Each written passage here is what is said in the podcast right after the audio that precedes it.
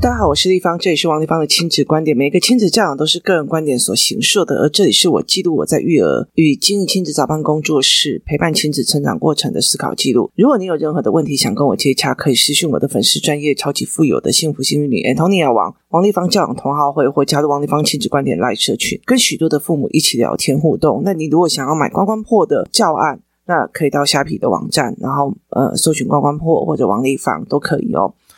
接下来讲一个议题哦。就是最近在思维一件事情哦，因为我很习惯的，呃，以前没有这样子的明显哦。以前我大概会，你问我什么问题，我就会回答，照我的思维回答，或者是照我的思考再回答。那所以，我其实有时候会觉得，为什么你们会嗯这样子想？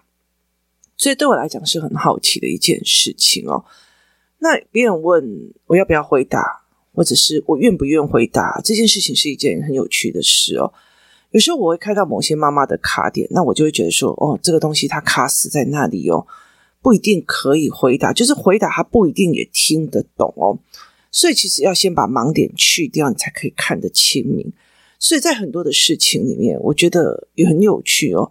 在台湾的教育里面的改革里面，他非常非常希望小孩可以问问题哦。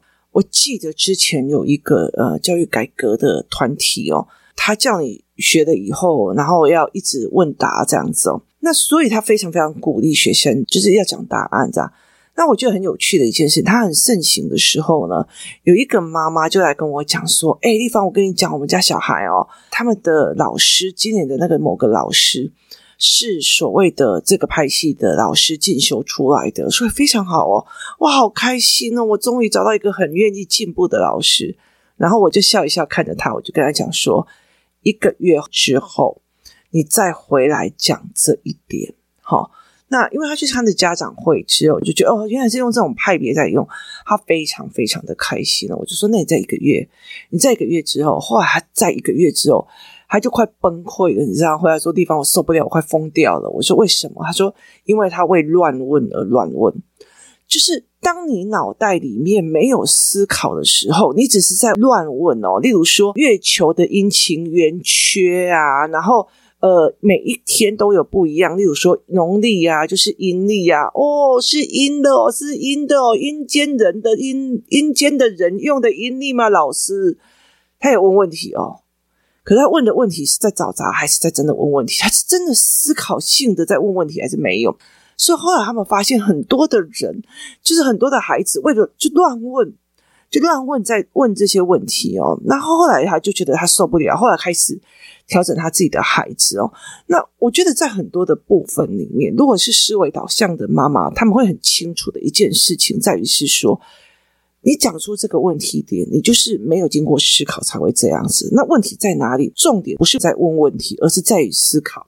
所以后来他到最后，我就建议他用别的方法，另外调整。他后来才把这个孩子调回来。要不然他就是乱问乱倒，他就说问到我真的是发飙诶，就是你就是在问那种问题，其实就是有点在挑衅。所以后来他就觉得这东西不行。我就说不是没有问问题的状况哦，那问题的点有很多哦。其实我觉得很有趣。后来有一个人就跟我讲说，以前我都会觉得，只要别人问我问题，他就是真的很想求知，所以我就会教他。那后来他觉得不是哦，不是为什么？因为在台湾的国小、国中的阶段哦，其实我们所有东西都有对错跟标准答案的，甚至有一个标准的算法，连数学它都有标准的算法跟算式模式哦。所以他会觉得，好啊，那你告诉我，哎，这题怎么算？然后你就说，那你要不要想怎样怎样？你告诉我怎么算啊？你了解的意思吗？他要你直接给他，叫他怎么做。他中间有想要思考吗？他中间没有想要思考，所以他就说说，你说啊，那你现在要怎么做？你光工作室里面哦，阅读班的孩子哦，他来我这里之后，一刚开始只是说，丽芳，你这题答案是什么？丽芳，你这题答案对不对？丽芳，你这题怎样怎样怎样？我就跟他讲，拜托你们不要问我正确答案，我东西没有正确答案哦。那一直到了很后面，他们几乎都不会问我这件问题的，因为他就哦，原来这个人是这样想，原来那个人是这样思考，原来这个人是怎样哦。那后来我在跟这个老师在聊的一件事情，我在讲说，其实你们要了解一件事情，每一个人问问题的时候，你就要其实就会踹出这个人的思维模式哦。例如说，有些妈妈就会问我说：“丽芳，我的小孩出了什么什么什么的状况？就是我的小孩啊，今天没有写作业啊，然后觉得老师竟然骂他，哎，这些老师怎么可以怎样怎样怎样怎样哦？好，那我就会思考说，对他来讲，他小孩没有写作业这件事情没有问题，但是有问题的是，他小孩犯错了还要很温柔的对待他。”就是不能指责的意思啊，那他的思维模式就会被我觉得说，哦，那你怎么会重点放错？那重点放错是你真的不知道怎么选择，还是你的怎么做法哦？所以对我来讲，是他对别人的做法非常有意见，但是他有没有去面对自己小孩的问题点哦？我就会开始去做这个思维模式。那人在创业的时候，其实是非常有趣的哦。例如说哈。有些人会希望来问我问题的时候是，地方，我的小孩遇到的什么问题？他很烦呢，他竟然会怎样怎样怎样？好的，我觉得对我来说，你说他很烦呢，那你其实只要抱怨他，他就是怎样，我就是怎样。好，那你其实只要抱怨他，那你觉得就是就代表没得改的。好，哎、因为他是什么病，所以我要给他吃什么药，所以你就觉得有病就必须要调整，他就是救不了的了。所以其实我就会觉得说，那你定义的还救不了了，那那你还来求助做什么？其实对很多的思维概念来讲是这个样子哦。那另外有一个一个状况就是，好地方那个我的这个小孩这样子，那他我要怎么做？于是他就把教案跟教学拿走了。好，重点在不在于思考？可是有些人他来问问题是。立方，为什么上一次你说 A 的角度是这个样子，第二次你又说 A 的角度是另外一个样子？你是怎么思维的？你是怎么想的？意思在于，他想知道我的思维逻辑脉络是怎么出来的，不是我怎么做，我对那个小孩做了什么，导致他现在可以进步这么多。他并不是想我做了什么，而是我在什么样的规定下做了哪些事情，所以这是思维模式哦。好，例如好了，呃，我女儿在国中的时候，她很喜欢去看柯南，每次都跟我讲她多好看，多好看。我每次看出来，我都觉得，嗯嗯，就你了解了，就是声光声色这样。那后来我我就跟她讲说，我觉得我不喜欢这种就是没有脑袋的。她说怎么可能？柯南可是有科学脑袋的，然后我就说真的没有，而且没有那种思维的后坐力。呃，我后来就跟他讲说，那我帮你找几部电影，你只要看过三部，我们再来讲，我们再来讲话嘛，因为你没有看过我看过的风景嘛，哦。所以后来他就说好，我就跟你看好，你知道吗？我从此之后解脱，我从那个所谓的动画片啊开始解脱。我们第一部看的电影叫做《情书》。那个《情书》这一部电影，它是日本的片子哦。一刚开始，小孩就看不懂为什么会这样，为什么会这样。等到结局之后，他就整个那个后韵很强，就一直在想为什么会这个样子，为什么会这样，那个人的选择会是什么。然后后来我们又看了呃《解忧杂货店》，东野圭吾的，他又想了非常非常的久，然后。那因为有教过时间线跟角色跟角度哦，所以后来我们看了一部非常你们叫做《现在很想见你》哦，那个真的是经典的经典。它里面时间线角色的切换，然后时间轴，然后选择，就是因为那些东西都是我带他们看过，所以他们忽然之间在那部电影里面，整个人不是说不只是他，连我儿子就躺在床上把那件事情想很久很久。好。我会依照孩子的需求开始给看电影，而并不是觉得说哦，这部电影很励志、很好看，会影响小孩人生一辈子的。不是，是你依照孩子的问题点去给需求，给一些东西。那所以会调整的，因为你的思维脉络是调整的。那如果有一个人随便跟着我一起用，像我最近。我最近终于想出来一个方法，因为我以前一直发现小孩有一个非常非常大的问题，就是他眼睛看过的没进脑子，他读过的东西没进脑子，然后他说过的话没进脑子，甚至脑子里面没有成像。我一直在想这件事情该怎么做，我找到的所有方法，它都有后遗症。那个后遗症就是说，好。我今天读一个课文，我没进脑子。好，那我如果找了一个东西，或找了一个方法，让他读的东西可以进脑子，看起来这个东西很棒吧？很棒。可是如果这一个孩子是忧郁症的，他是什么事情都是负面的，我糟糕了，我怎样了，我死了，我怎样了，有的没有的。好，你知道吗？他也进脑子，所以怎么去拿捏？我不可能为了要他读书读得好，让他读的东西可以进脑勺，那我却害了这个孩子，他的反复的。我死了，死了，死了，死了，死了，死了，这种东西放在他脑海里一直在旋转，我只有害死他。今天如果我今天是一个阅读科老师，然后我用了一个特殊的方法，让孩子可以这样子，就是所有读的、看的都可以进脑子，问题在所有的伤害也可以进脑子，那我怎么办？那我可以阅读科老师是说，你看到我不已经帮小孩解决好了，你的小孩没有这个阅读的问题了，问题他身心出状况了，这些事情我没有办法去接受。所以后来我其实最近我才找到了一个让我觉得非常赞的方法，可以兼顾这件事情。问题在于是必须真的很理解小孩，就是真的必须要一个大人一个小孩一对一这样子在做。所以最近我就从工作室开始，几个小孩要开始来练这件事情，它就是一对一的家教课。所以在这整个过程，我就在思考这件事情。所以很多的时候是这个问题点。我是怎么思考的，而不是我用的哪个工具。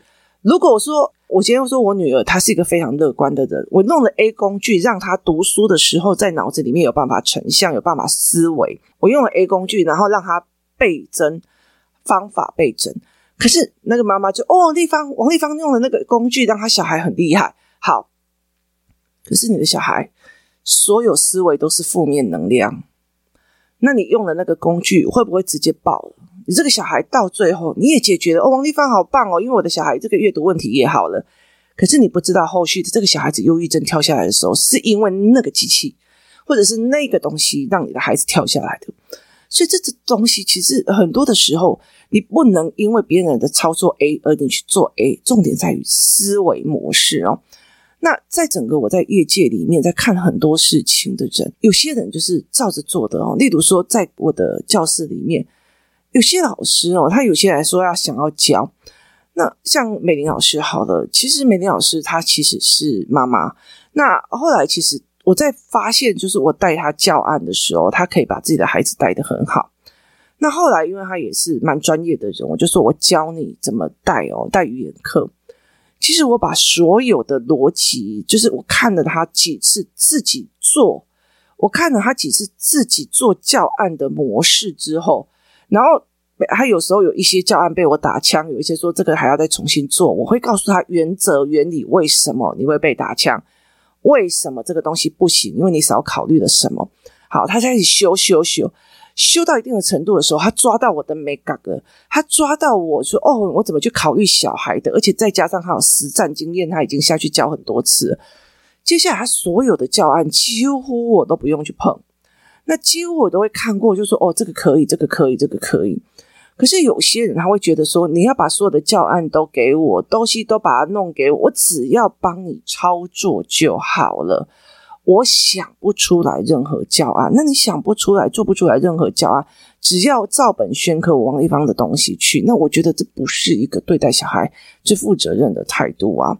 所以在这整个思维的概念，所以有很多人妈妈，那我现在该怎么帮他？我现在该怎么帮他？或者我该怎么做才 OK？这是我该怎么重新去思考他这个困难点，又是另外一个方式。所以在很多的人里面，有些人他就是你讲一句他做一句，你讲一句他做一句，甚至你不讲他就不会做。好，这就是我给你一个题目，你揣摩我的心意，答对答差答对，然后你要答案是什么？可是如果要让你自己想，没有，不好意思，不要。好，那我想不出来，我就是不会嘛，我就是要你教嘛。哦，可是有一些人他其实要的就是哦，我自己主动去。找到答案，我不会的，我一定要找到答案为止；我不懂的，我一定要思考到我会为止。这是一个非常非常重要的一个概念哦。所以你怎么去看这个思维的？你怎么去看这个脉络的哦？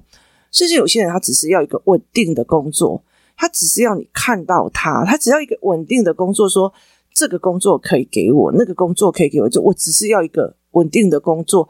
这个工作可以一个月给我多少钱，那个工作可以一个月给我多少钱，那 OK 的，我觉得那是个人选择。可是你不能有错误的期待，就是我什么都不做，那你可不可以把你的教案给我，我去教？你把你的客人也给我，我去教？没有，你真的要有产生自己的思维模式跟思考。那工作室里面，其实我觉得我认识的几个妈妈，真的让我觉得好佩服。很大的一个原因就是，呃，我记得我那时候我在做 podcast 的时候，我们工作室里面有个人跟我讲说，地方我完全听不懂你在讲什么。好，那他就说你可不可以讲简单一点？然后我就想，嗯，怎么讲简单一点哦？我已经够简单的哦，所以他常常就跟别人讲，地方觉得很简单的，我们都不简单哦。那我就会去思维这件事情。可是你知道吗？后来他做了一件事情，他做的一件事情就是他接的 podcast 的剪接，然后把所有的 podcast 的东西变成文字，然后对着音档一次一次的把它弄起来，然后去整理我的脉络。他终于知道了我在想的是思考法，而不是操作法。那工作室里面有一个妈妈，她会，其实我觉得你们大概如果在社群里面偶尔会看到她，她就会做什么事情？她就会做的一件事情就是每天把我的。就是今天的节目做成了所谓 Axmire，就是树状图跟思维导图。他用这样子的方式去先把我的 data 弄清楚以后，他去建立他的思维。所以后来其实他们就跟我讲说，这个妈妈以前讲话就会让我觉得有时候凑不起来她的逻辑，她现在逻辑好太多了。就是你愿不愿意去改，或者是你愿不愿意去下苦心的这样子的态度，是让我觉得很敬佩的哦。所以他其实用的方法就是一直在抓这个脉络，一直在抓这个脉络。可是有些人就是在那边等，那你就你就等啊，你你教案做给我，我来教啊，那我就可以当老师了。哦，有些人就是这样在等，可是有些人就是哦，你教我方法，然后这样逻辑好，那我我全部的教案做出来，你这样看可不可以？不行，好，那我们再重新调整再用。那接下来久了以后，他就走问，然后然后立方，我告诉你我的思维是怎样，哪一个人的状况怎么样。他其中学的是思维跟美感哦，而不是现在该怎么操作。因为你一个口令一个动作养出来的孩子，没有口令就没有动作，他没有办法观察、分析，跟自己产生自己的结论跟思维。所以在这整个过程里面，其实你可以看到每一个人他们的思维模式而产生出来的选择哦，那非常的有趣哦，所以。那如果你身为是我的话，你会去怎么样做？那那你当然会去想啊，想说啊，那你到底要去养出一个，你叫他怎么做，他才怎么做，然后你叫他怎么做，他才怎么做，然后每一样做东西不又不是你要的哦，不是你要，他就跟你讲说，谁叫你没有讲清楚？不是啊，重点是在于是，我觉得这件事情很简单的一件事情，你为什么会把它搞砸成这个样子哦？就是例如说，你叫他做一个图出来，结果他做了一个图真的是。你就会觉得这个是嗯哪一国的风格啊？就是他那个图就完全不行，可是他就觉得你又没有说清楚哪边该摆什么。然后后来我就觉得啊，对不起啊，美感这个东西不能无然要求。可是，在很多的时候，哦，那我第一次被你打枪了，第二次被你打，我不做了。等到你下一次再教我怎么做的时候，我再来试试看。在整个过程里面，是有些人他是真的适合。说一句做一句，说一句做一句，还是他们会自己去思考我接下来该怎么做？那有些人其实，在很多的状况里面，他只做一件事情，就是他知道接下来该怎么玩，该怎么去哪里。可是他其他的部分，人生的部分，他不会思维。所以，其实我常常会在讲说，真的是鼓励孩子问问题，一直问，一直问，还是？先让他有料之后，他语言的方式可以起来，他说得出来，他才问出个所以然，就是他才可以问出了一个所以然，他才可以问问哇，原来这样子哦，原来你会这样思考了，他才问出了所以然。那那个时候，你才可以享受到那个经验哦。所以有很多的时候，你看了，你观察，你怎么决策，你怎么做的这件事情是一件很重要。那在那边等答案的哦，其实。你会觉得他勇于发问，可是他从头到尾都在等答案。你说一句做一句，说一句做一句，那这也是其实因为我们的教育体制去做出来的一个概念哦，就是老师说一句，一个指令一个动作，一个指令一个动作，一个指令一个动作。那我并不觉得在学校有这样子的方式有多差劲。我老实说，我并不觉得有多差劲哦，因为其实如果在工厂这样子的体制里面，他要这样子做。在社会层次里面，他要这样做，就是你今天我要开车，然后所以这个红灯大家就一起听，这个红灯的指令大家一起听，跟不爽啊，为什么你要红灯？老子就是要闯啊！哦，这个东西是不一样的，所以他其实在某个部分有思维，行为部分是一个口令一个动作，但是思考这个东西不是哦，所以思考这个东西是你怎么去想，怎么去做，怎么去引导。那你现在要的是一个安稳，还是你接下来想要这个工作有没有成长性哦？有些人就是在工作室里面就非常有趣哦。有一个呃，像老师好了，他就觉得说，哦，丽芳，我觉得我教完这一套之后，我最多只能教两次，因为我又想要往新的层次，就是认认知的角度开始往前跑，或者是哪一个的角度开始往前跑。他想要有新的议题再去上，用新的教案去做，因为他不想要同样一件事情。像我，像我最大的问题，并不是我不想开课，是我每次开了以后都觉得好像还说不过，很多东西都不够说。那还有东西可以教，还有东西可以教，但是重点在于是，我很懒得开两次课。所以像数学实体课，我们就在想。哎呦，只开一堂高雄的就好了，台中不要，台中的场地真的都找不到很好的哦，所以我们开一场啊，把高雄跟台北这样两场就好了，就这样的思维，因为我觉得我接下来不想要去做这一块哦，所以在这整个过程里面，它是一个非常非常有趣的一个概念哦，没有一定要，就是我我想要一直往前进哦，没有想要一直在原地这样子走，所以有些人就觉得。我不想要去看啊，我不会啊，我就是不会啊。那你告诉我要怎么做，你做出来教案给我，我去做就好了。就他的思维是这个样子哦。然后我不要，我要一个稳定的工作哦，我不想要去把时间花在这个地方做精进哦。我觉得人的思维就是这个样子哦。所以其实，在很多的概念里面，我一直在想，这性格是怎么来的？那个性格是怎么来的？这个性格是怎么弄的？所以我后来在慢慢的在思维的一件事情是，我为什么会很坚持我的小孩是从。大鸣大放以后，慢慢自我用经验来修正行为，而不是一刚开始就给他约束，然后慢慢的就是约束成我一刚开始就把先把他定型，定型到他连伸展的方式都没有，跟我让他大鸣大放，然后他自己有意识哦，原来在这里的这个行为会怎么样，在这里的这个行为怎么看，慢慢修正、修正、修正哦，这样修正出来的跟他定型，然后一旦我只要超乎这个我就受不了的这样子的概念去怎么做。最重要一个很大一个原因是你怎么去引导孩子思维？如果孩子就会一直觉得你就给我答案嘛，你就告诉我答案嘛，你就告诉我为什么嘛？跟哎，我跟你讲，那有可能是这样，有可能是那样，有可能是什么，有可能是什么？他乱讲，我觉得也 OK 啊。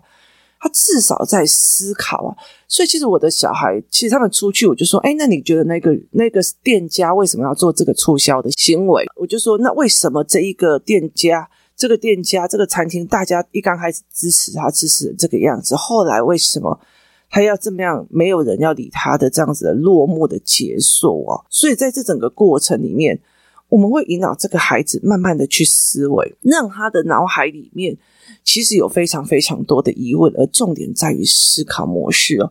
那如果一刚开始就觉得老师就要引起他的兴趣啊，老师一定要干嘛？很大的一个部分在于是你要引导我啊，你要用我，你就是坐在那边等的时候是没有的哦。其实有很多的妈妈就问：那我现在遇到什么问题？你告诉我要怎么做？那我现在遇到什么东西？你告诉我现在要怎么弄？啊，甚至有人跟他讲说：哦，那个某某某好好哦，他遇到的问题地方，你都会帮他处理。那意思在于是你不在意这个孩子遇到的这一个问题，我怎么思考？我怎么想？我怎么去破关的？你在意的不是思考，而是在意的是什么？所以对我来讲，那很像一件事情，就是这个东西怎么用药啊？就是阿司匹林下去就好，那个东西阿司匹林下去就好。对我来讲，并不是这个样子哦。所以对我来讲，是思维的模式的改变哦。所以当你一个口令、一个动作、一个你想要让他小孩一个动作一个那样弄起来，其实有时候我就会在想一件事情哦，会不会到最后像职场上的那些人哦，就一个口令、一个动作，没有口令、没有动作、没有他，他完全丧失的。他要自己思考的积极性哦，那对，没有错。我觉得在以前，我会觉得说这样很好啊，人各有志哦，你可以去做非常其他的工作，但是这些人的工作在未来的时候，AI 都可以代替的哦，因为它不是思考性的，它其实就是一个操作的，或者你告诉我怎么教，或者甚至我真心觉得如果我教案输入进去，然后这个时候该什么动作，那个什么该带什么游戏，其实如果我输入给机器人，搞不好机器人都还比较符合我要的。所以，怎么去思考？怎么去思考出人的温度？怎么去思考孩子跟你自己之间思考的能量？那是一件非常非常重要的一件事情。在这个思考的过程里面，孩子重要成就的不是他得到答案，而是得到那个哦，我知道了，我想通了。哦，为什么会这样？哦，原来是这样。在那个过程里面，是他最愉悦的事情。而我们的孩子，一个礼拜他有几次？哦，原来是这样啊！他们这样做的。哦，原来是这种思考法。哦，原来是这样操作的。人生多有趣啊！思考是一件非常有趣的，在你的生命当中都会有这样的东西。怎么引导孩子变成这样？跟哎，那个谁，那个那个为什么这样？哦，我挤压了啊！那个是怎样？哦，摩拉诺，那个东西是完全不一样的。所以，怎么引导孩子思考？孩子是一个口令，一个动作，一个口令，一个动作，叫的做孩子。就会当哦，跟他后续在职场上，他在人身上会遇到什么样的问题？其实我觉得值得大家去审视哦。今天谢谢大家收听，我们明天见。